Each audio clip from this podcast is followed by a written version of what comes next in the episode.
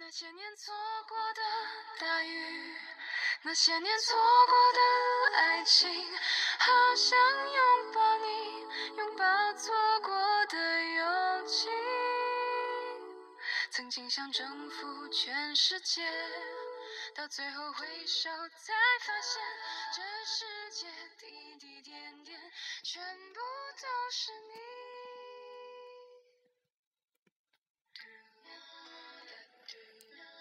这些年，我一直提醒自己一件事：千万不要自己感动自己。大多人看似的努力，不过是愚蠢导致的。什么熬夜看书到天亮，连续几天只睡几小时，多久没放假了？如果这些东西也值得夸耀，那么富士康流水线上的任何一个人都比你努力多了。人。难免有天生自怜的情绪，唯有时刻保持清醒，才能看清真正的价值在哪里。亲爱的，我是菊落，这里是高三，在路上。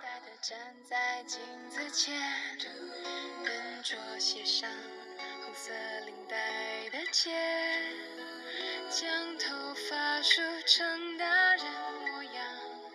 穿上一身帅气西装，等会儿见你今天是周六，菊落周日放一天假，所以有时间和大家录一期节目。我很喜欢一位女生，那就是蒋方舟。很早之前看过她的一篇文章，那几天从家里找到了。所以说，这期节目就和大家分享。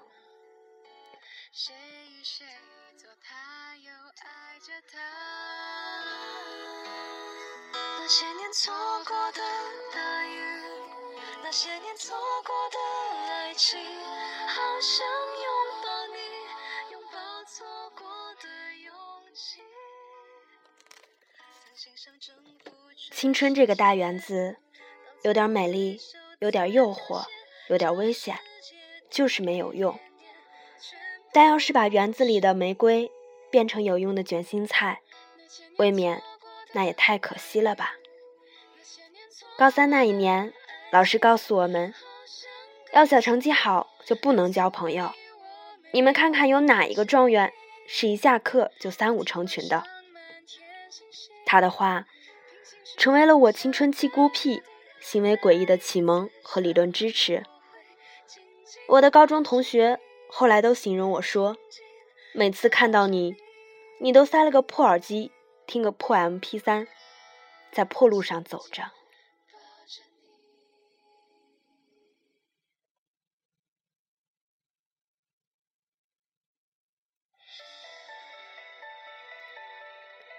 我每天一个人走路，一个人马不停蹄的吃饭。一个人在学校超市采购，后来就基本上断绝了和同学正常的语言沟通。也许因为我老是听着耳机，别人经常滔滔不绝的对我讲了一大串话，我才意识到，拿下耳机，十分无聊又无知的问：“啊？”于是人们渐渐的。就不怎么找我说话了，于是我就开始自己给自己写小纸条。老师只是规定要写上每天的学习任务，但我越写起来就悲从中来，控制不住自己。中间还穿插着我编造出来的文学理论、人生哲理、课堂笑话和生活常识，比如。用手轻轻的敲击后脑勺，可以增进思维。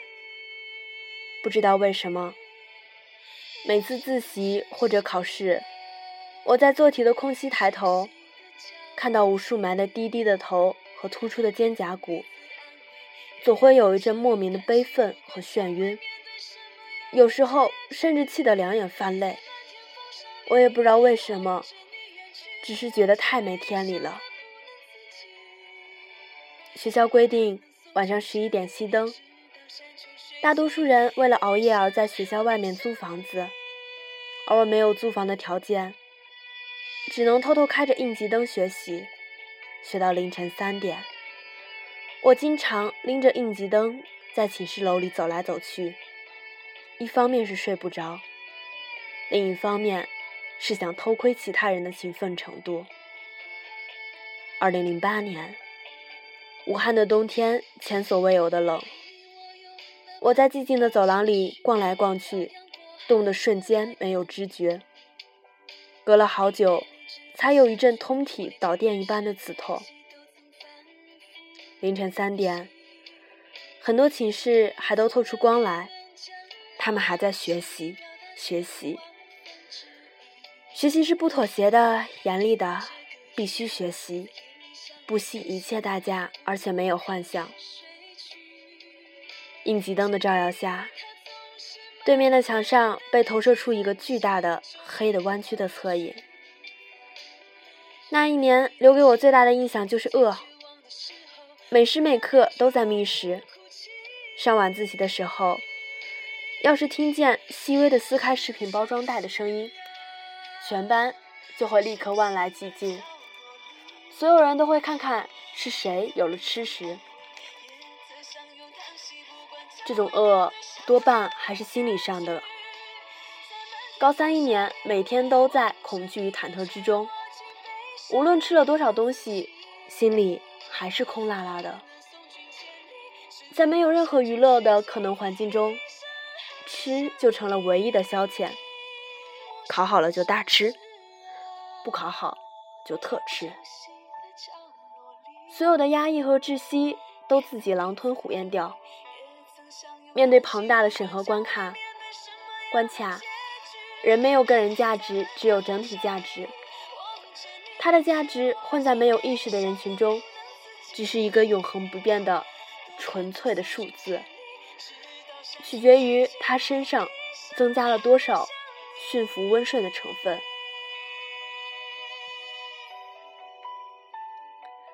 在那一年，唯一动摇了高考绝对权威性的事情。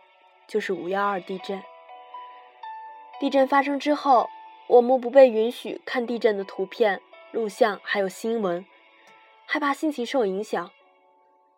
同学违背老师的要求，买了很多报道地震的杂志和报刊，上课压在课本底下看，下课传给同学看。仔细看过的同学，总要片刻恍惚才能恢复过来。但却永远无法彻底恢复。那是一种恐惧。你可以彻底忘掉它，被解析几何、模考排名、录取咨询吸引过去，但是你总会回到那里，又让这种恐惧和悲悯成为所有思维的中轴线，因为它从未离开过我们，它是良知的经纬线。二零零八年，青春的小起伏和国家的大喜大悲的波动频率重叠交融，难舍难分。回想这近十年的青春，尽管有极多乏味与苍白，不能像聂鲁达一样说“我承认我历经沧桑”，但至少有这个难以忘怀的尾巴，让这段也无风也无也无风雨也无情的成平岁月。不至于太过相形见绌。二零零九年遭遇了经济危机，不知道又有多少人的青春会因此缩一点水，短一点斤两，打一点折扣。在严峻现实逼迫的注视下，青春的不切实际好像有点太过奢侈了。我想起鲁文达里奥里讲过一个成语。故事说，伊甸园里有一株美丽的玫瑰，有一个魔鬼对他说：“你的确很美，不过你没有用。你看看为生灵提供食物的大树，玫瑰啊，美丽是不够的。”于是玫瑰像夏娃一样受了诱惑，一心想变得有用。他去请求上帝：“你能把我变得有用吗？”上帝回答道：“如你所愿，我的孩子。”就这样，世界上有了第一颗卷心菜。青春这个园子，有点美丽，有点诱惑，有点危险，就是没有用。但若是全拔了无用的老柿子，改种饱腹的卷心菜，伊甸园变成了菜园子，那未免也太可惜了吧。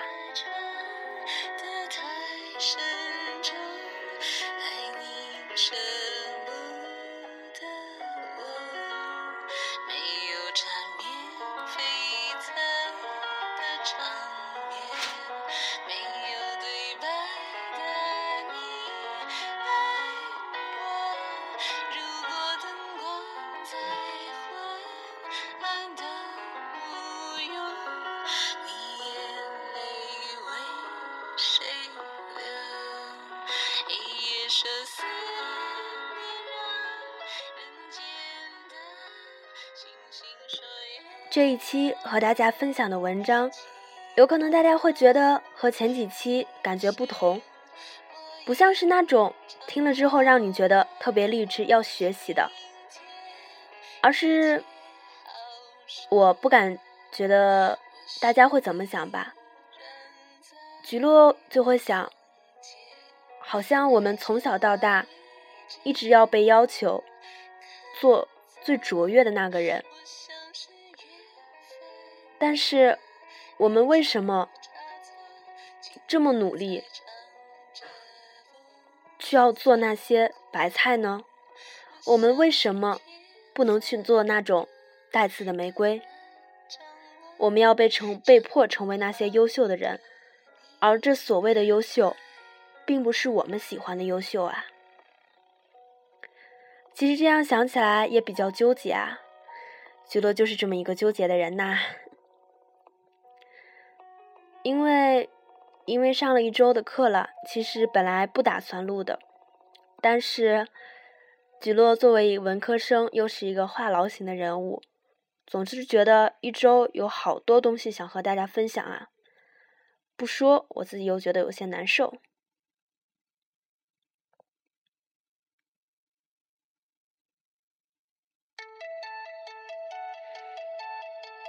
节目做下来，现在已经是二十三期了，带给了大家太多的正能量，所以说有很多小伙伴私信菊落。有时候我也在想，这些正能量对大家究竟能起多大的作用呢？但是我觉得有一点也是好的，这一周在学校看到同学们熬夜熬到那么晚，争分夺秒的学习。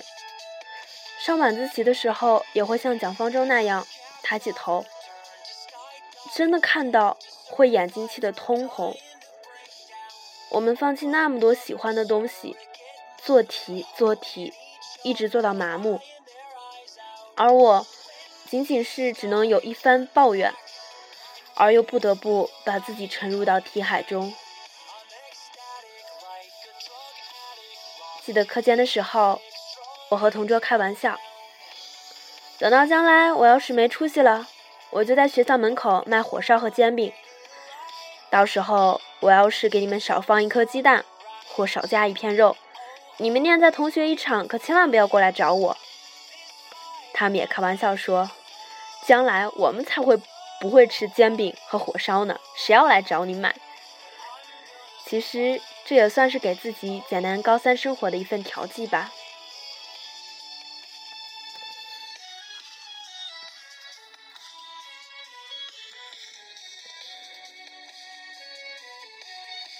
因为在补课期间，所以说一上午的四节课，我们都是课间十分钟，然后就是这样四节课上下来。我们亲爱的班主任觉得我们这样有些太累了，所以说在每两节课后的那休息的十分钟，赶快催促着我们全班下楼跑步。我们就这样在全年级的注视下吧。因为只有课间十分钟，大家都是休息、喝水之类的，而我们班却全班集合在我们学校门前有一片小树林，在小树林里跑圈，边跑圈还要边喊口号。相信之前我和大家提过吧，就是我们那个“不上一本，回家种地”的口号。就这样，我们高喊着“回家种地”，然后在全年级的注视下，又有些丢人，又有些小兴奋的，在紧凑的十分钟内跑了两圈。回班之后，感觉身上都是湿透了的，但的确好像心情也没那么郁闷郁闷了吧。我觉得那这就是高三的生活吧，单调、重复，但是其中又会夹杂一些小的涟漪。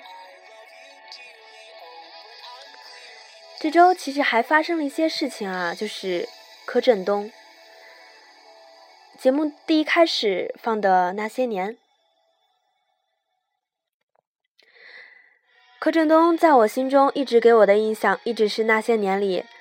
那个大男孩柯景腾的样子，但是他这件事让我想到了，其实有好多小伙伴私信给菊落，说怎么看待高中时候的爱情啊？我一想到说，有时候你喜欢的或者不喜欢的人，都是你的想象罢了，像菊落。高一的时候见到一个男生，永远是一副花痴的样子，优秀完美，好像就是他的标签。他在我面前好像是有光环一样，让我触不可及。但是，一年过去了，我知道了很多，却也难过了很久。原来，他和我们都一样啊。所以说，心目中。你认为是男神，那么只能证明是因为你们不熟而已。不要无所根据的判断或瞎说话的理直气壮。岁月和时间会帮你证明一切的。虽然网上吧对柯震东也褒贬不一，但是我觉得他作为一个成年人，犯错就是犯错，他应该接受。对他的惩罚，他好像是要去台湾服兵役，两年后，我觉得他可以从头再来。不过两年后，我们会用客观的、公正的态度去看他的作品，看他之后的表现吧。节目最后想说，大家如果有想听的音乐，或者想对自己高中生活所说的话。都可以在荔枝上私信，或者加我的新浪微博“菊落 feel” 私信给菊落，并且在后面标注说想希望可以菊落在节目中提到。第一开始吧，觉得高三在路上，似乎只是我一个人的高三在路上。渐渐的人越来越多了，现在已经近五千了。突然觉得啊，天呀，好像有很大的一个、很庞大的一个队伍吧。都跟着菊落一起走过这平淡的高三，那么高三在路上可以做成我们的高三在路上了。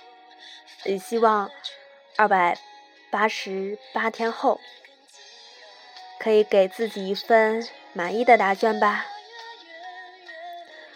菊落这一周真是太累太累了，我每天都说我要累成狗了，但是。我每天都还会去寻着我的骨头，继续汪汪的摇着尾巴，睁大眼睛，迈开腿儿，撒丫子跑呀！好啦，最后一首歌，梁静茹的情歌。有可能下周不会见了，因为我们周二就会考试，也希望在此祝愿我的考试可以取得好成绩吧。那么大家拜拜了。